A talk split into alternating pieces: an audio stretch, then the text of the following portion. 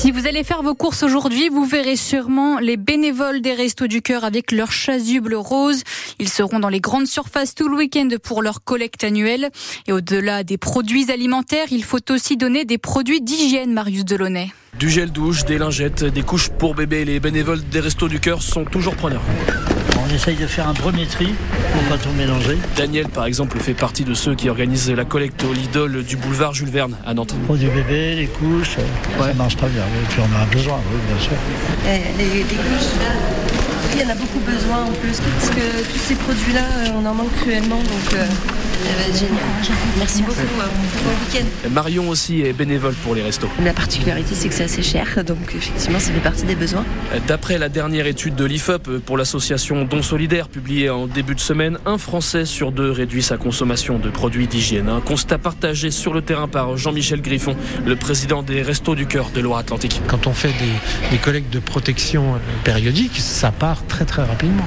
Ça fait pas partie du budget, enfin ils peuvent pas se permettre de, de consacrer du budget à ce genre de produits qui sont très chers. Et toujours selon l'étude de l'IFOP, ce sont les jeunes, les 18-24 ans qui sont les plus touchés. Un quart d'entre eux renoncent à acheter du shampoing faute d'argent. Les bénévoles des Restos du Cœur qui seront présents aujourd'hui et demain et déjà depuis hier hein, dans les grandes surfaces de Loire-Atlantique et de Vendée.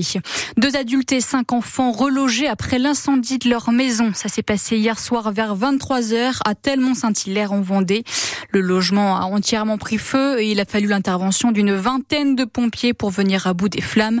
Les sept occupants de cette maison s'en sortent sains et saufs. Les futurs agriculteurs présents au salon de l'agriculture à Paris qui s'achève demain. Marqué cette année par les tensions hein, entre producteurs et membres du gouvernement, beaucoup vont partir à la retraite dans les prochaines années et craignent de ne pas avoir de successeurs sur leurs exploitations. Il faut donc réussir à motiver les jeunes, explique Laurent Favreau en charge de l'agriculture au Conseil départemental de Vendée. Sur le département, nous comptons 4500 chefs d'exploitation et dans les années à venir, nous savons que nous aurons à peu près 500 départs à la retraite annuels avec 200 installations qui sont aujourd'hui des réalités, mais nous devons encore l'amplifier et surtout c'est de poursuivre cette dynamique à travers l'accompagnement que nous pouvons mettre en place, mais qu'il faudra trouver aussi d'autres solutions pour véritablement les accompagner sur le long terme. Il faut véritablement être sur des, des programmes qui permettent de mettre en avant leurs produits. Vous pouvez avoir confiance, vous savez qu'en France, nous produisons des produits sous signe de qualité. Et ça, cette vraie valeur ajoutée, eh bien, il faut la faire connaître, il faut ouvrir nos exploitations, il faut que les habitants puissent venir voir, se rendre compte comment on élève, comment on soigne, comment on s'occupe de nos végétaux, de nos animaux, évidemment leur prouver que ce qu'ils ont dans leurs assiettes, eh bien, c'est sain, c'est bon pour leur santé et que c'est grâce à ces renouvellements, à ces jeunes agriculteurs que demain encore, on aura ces produits-là. Et alors que le salon de l'agriculture se termine demain, un accord a été trouvé sur le prix du lait entre Lactalis et les producteurs laitiers. 425 euros les 1000 litres, soit 5 euros de plus que la première proposition du géant laitier.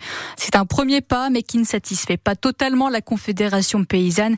Elle demande 450 euros les 1000 litres de lait. Il faudra travailler 15 heures par semaine pour pouvoir toucher le RSA en Loire-Atlantique. L'expérimentation est étendue à 47 départements français. La Sèvre nantaise face au risque de débordement à certains endroits. La préfecture de Vendée place la rivière en vigilance jaune au cru. Cela fait suite aux pluies importantes de ces derniers jours et au risque de montée des eaux rapides dans certains secteurs. Et vous avez pas vu Mirza Là, c'est vous avez pas vu Maya. Ce chat a disparu sur une aire d'autoroute dans le sud de la France avant d'être retrouvé 800 km plus loin dans un garage à Saint-Brévin-les-Pins. Ce Coon s'est échappé du camion de son propriétaire, chauffeur routier Marco. Ça s'est passé euh, en pleine nuit. Moi, je m'étais arrêté au restaurant routier euh, Le Relais du Soleil à Saint-Jean-de-Védas. J'avais pris mon repas et puis quand je suis remonté dans le camion, euh, j'ai mal euh, coupé le contact. Et ça fait que la nuit, euh, elle a dû monter sur mon siège passager. Elle a passé sa tête en dessous des rideaux, entre les rideaux et la vitre, côté passager. Elle est restée appuyée avec sa patte sur le, les vitres. Et la fenêtre s'est ouverte en grand, puis elle, s'est échappée par là. Désespéré, je suis remonté dans le camion, mais j'ai ouvert mes rideaux et j'ai ouvert mes deux vitres en grand. Et après, j'ai plus de son, plus d'image. À mon avis, ce qu'elle a fait, c'est qu'elle a sauté dans une remorque, elle a réussi à grimper dans une remorque et elle s'est retrouvée à côté de Pornic, à Saint-Brévin-les-Pins. Et c'est une dame, en sortant sa voiture de garage, elle a vu un chat rentrer dans son garage. Elle était voir ses voisins qui, eux, ont récupéré euh, Maya et ils ont été euh, chez euh, le vétérinaire qui l'a identifié. Cette histoire qui se finit bien puisque Marco a donc pu récupérer son chat alors qu'il n'y croyait plus. On vous a mis les photos de Semaine Coon trop mignon sur francebleu.fr. Le H a battu son record de buts dans un match hier soir, 47 buts contre buts contre Dijon qui n'en a marqué que 34, c'est 6 euh, de plus que les 41 buts marqués à Dunkerque. Dans les deux cas, une victoire pour euh, les handballeurs de Nantes. Et une deuxième belle victoire pour Nantes, c'est en volet cette fois-ci. Les volleyeurs euh, de Nantes-Rezé ont battu ceux de Hier à domicile 3-7 à 0.